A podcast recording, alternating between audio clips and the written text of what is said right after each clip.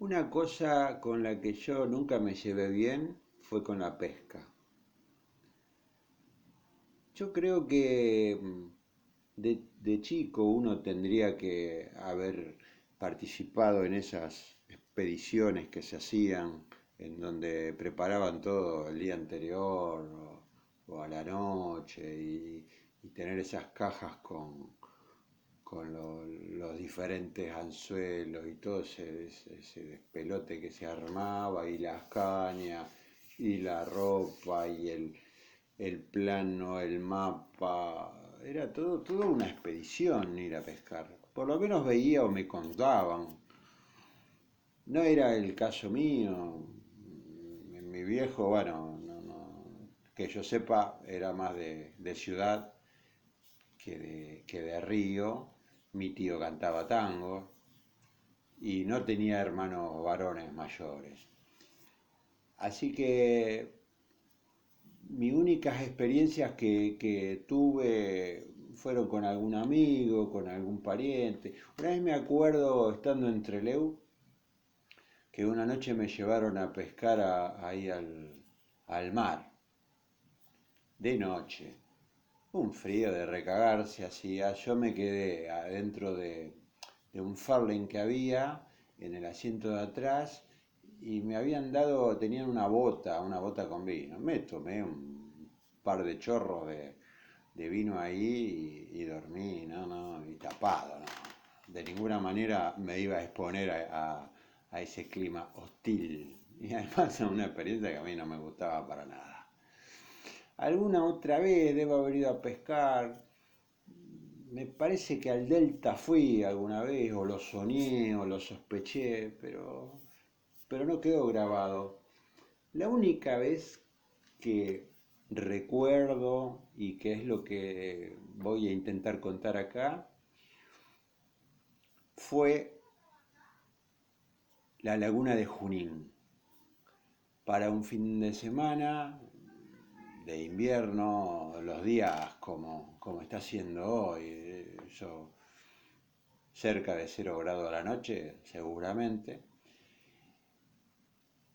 habíamos ido Jorge, el Colorado, Lorenzo y yo. Creo que los que organizaron todo esto fueron Jorge y el Colorado. Yo fui porque la carpa era para cuatro, me dijeron de ir, yo voy. Total, eh, mi función podía ser cebar mate, hacer la comida, contar chistes, acompañar. Bueno, Así fue esa historia. Yo fui, me dijeron, vamos, vamos.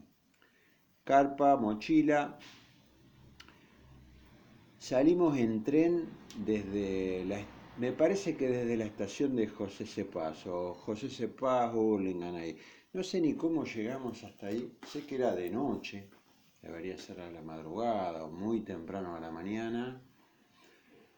Esa estación nunca había ido, a ese tren nunca me había subido, ni nunca me, subí después, más adelante.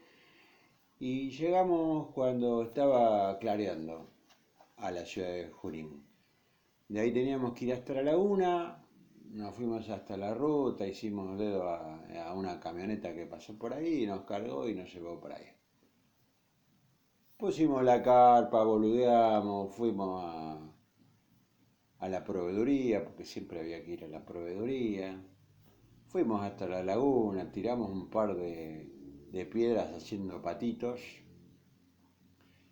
Y pasó el día, habremos cocinado fideos y arroz, arroz y fideos, era lo de siempre. A la noche había que ir a pescar. Eh, yo no tenía muy en claro cómo era el asunto, pero nos fuimos a la carpa, nos metimos en la carpa, supongo que dormimos un rato y en un momento viene el Colorado a levantarnos a todos para decirnos que teníamos que ir a pescar. Y bueno, a mí no me quedaba mucha alternativa, o me quedaba solo en la carpa o iba a pescar. Y bueno, vamos a pescar.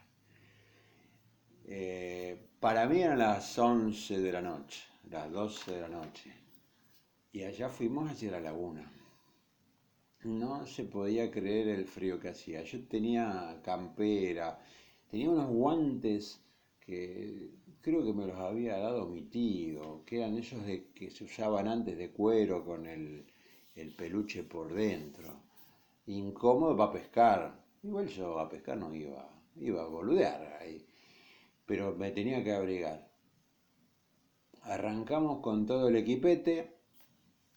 De pasada eh, compramos carnada, compramos, bueno, yo acompañaba, ¿no? Ponía plata para, para el pozo común. Y allá fuimos. El lugar era como si fuese una, una, avanzada dentro de la laguna, era un lugar como si fuera una plaza de material con barandas, entonces había bastante gente ahí. Yo pensé que no iba a haber nada, inclusive había luz, la luz pública, ¿no es cierto? Bueno, empezaron a, tirar con la, a armar las cañas, tiraron,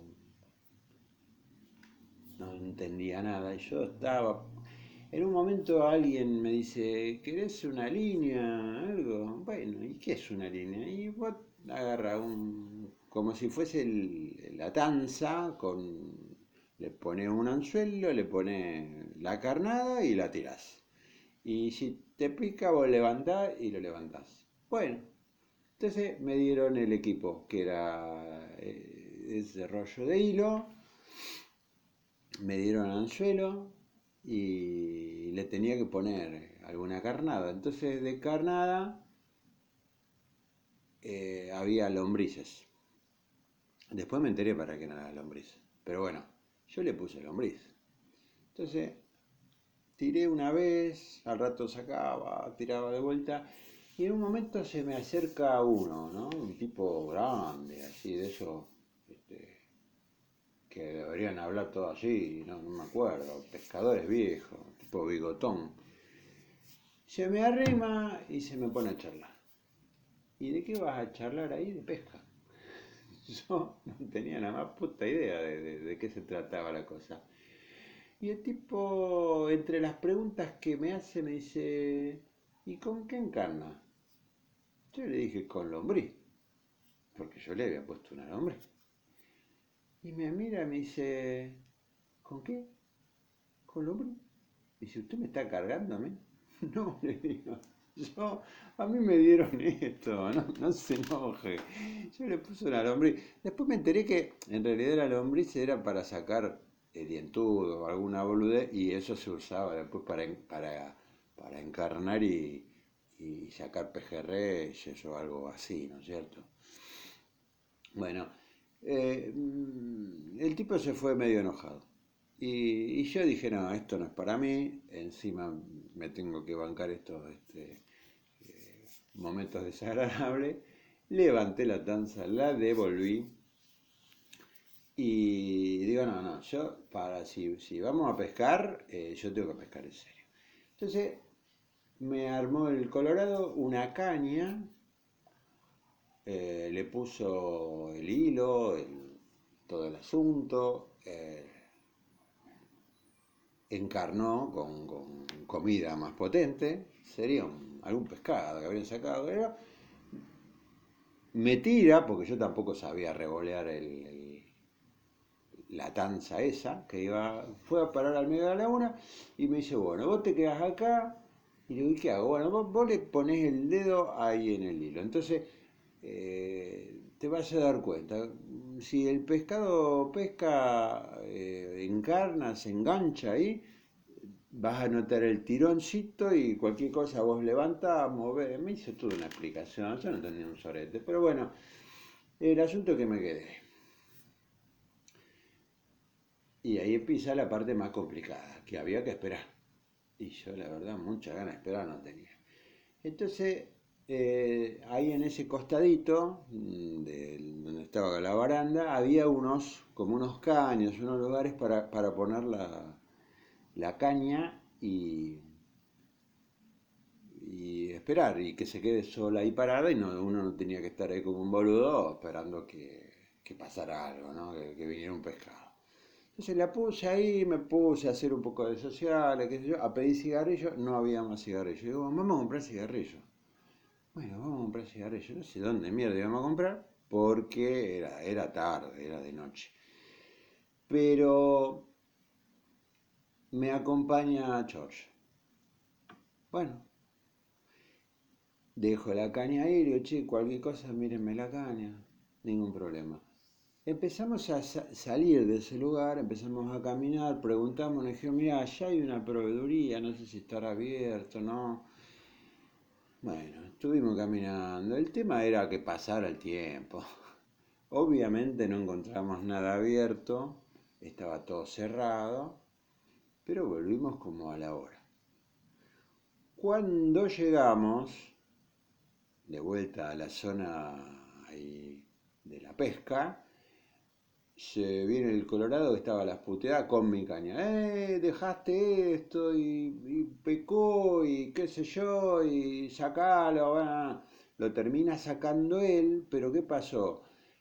Había estado enganchado el pescado, era un pejerrey, como no sé cuánto tiempo ahí y se había enredado todo. Entonces me lo sacan, cortan la tanza y me dicen, bueno, ahora se te cargo vos eh, sacarle todo el, hilo que estaba totalmente amatambrado el pescado ese.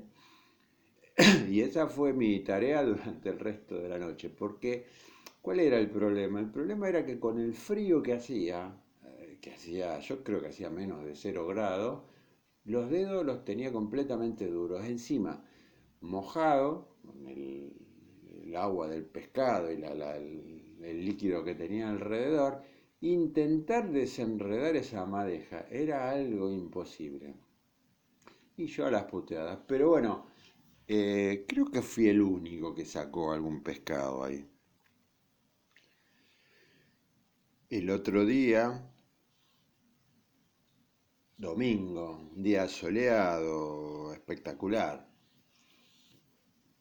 Nos levantamos al mediodía prácticamente. Y Lorenzo dice, bueno, me pasaron el dato que yendo para el otro lado hay que pasar un alambre, una tranquera y mm, es un lugar privado, pero en ese lugar, que es la vueltita que pega la laguna, ahí hay pesca en serio y ahí se saca unos pescados grandes, que yo, yo dije, no, ni pedo, vayan ustedes, yo me quedo acá, este, si quieren les cocino, no hay problema, pero no, no otra vez a pescar no voy porque ya con lo de anoche ya me doy por hecho.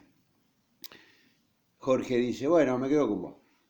Entonces allá arrancaron Lorenzo y el Colorado. Nosotros teníamos el pescado para, preparar para almorzar y, había algo de arroz. Quedaron en que a más tardar una y media estaban de vuelta. Nosotros teníamos que calcular. Nos fuimos hasta la proveeduría a comprar alguna boludez, seguramente manteca o aceite, algo como para poder hacer el pescado. Pero más que nada fuimos para pedir información, porque no teníamos la menor idea de cómo hacer un pescado. Entonces la señora de ahí de la proveedoría nos dijo cómo había que limpiarlo de adentro, cómo sacarle las escamas y qué sé yo. Bueno, nos dio un mini cursito de, de cómo hacer un pejerrey. Teníamos uno. Y ya que estamos, vimos ahí que había queso y había jamón y dijimos, vamos a llevar un poquito de queso y un poquito de jamón.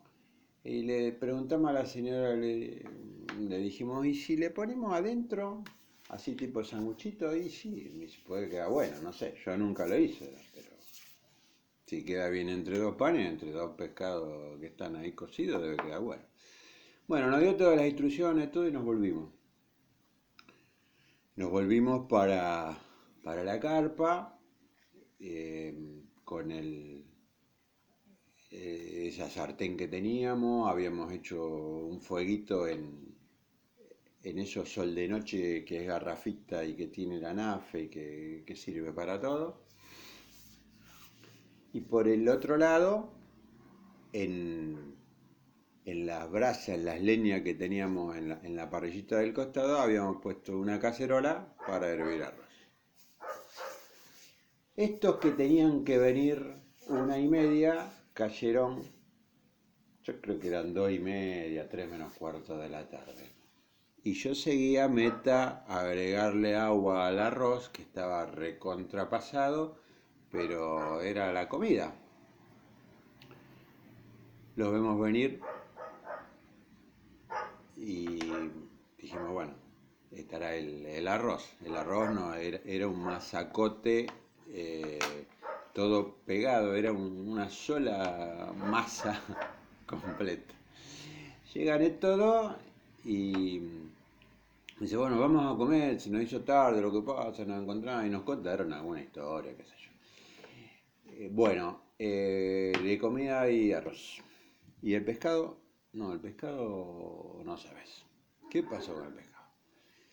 Entonces Jorge agarra y dice, bueno, nosotros estábamos acá por hacer el pescado, para freírlo, y de repente caen dos motos, que era de la policía municipal de acá, de la zona de Junín, se nos paran adelante, y, buenos días, buenos días, documento, permiso de pesca, no, nosotros documentos sí tenemos acá y tenemos, pagamos acá en el camping la entrada, todo. Sí, sí, mis, eso está muy bien, pero el permiso de pesca, eh, permiso de pesca, ¿a quién hay que pedirle permiso?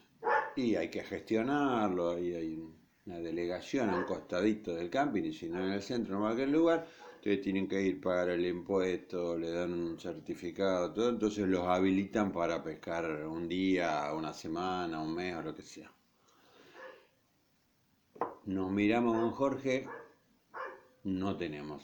Bueno, entonces les vamos a tener que decomisar el pescado. Pero tenemos un pescado nada más. Lo que sea. Uno, cien, es lo mismo hay que decomisar, vamos a lograr un acta acá y bueno. Y se llevaron el pescado. Y el Colorado nos mira y dice, ustedes nos están jodiendo, ustedes se morfaron el pescado. yo lo miré a Jorge y le digo, Jorge, explícale lo que pasó. Es eso, decía. No, no, ustedes nos cagaron, se comieron todo el pescado. Yo le digo, mira, te lo digo en serio, fue eso lo que pasó, si no, que se largue a llover. Bueno, y terminó el domingo, y el domingo a eso de las 6 de la tarde estábamos en la estación esperando el tren. El problema fue cuando llegamos a casa, porque las mochilas eran todo un rejunte de cosas la, carpa la habíamos puesto en bolsa, todo, todo sucio, todo mojado, un quilombo. Pero bueno, esa creo que fue la primera y, la última vez que nos fuimos a pescar juntos.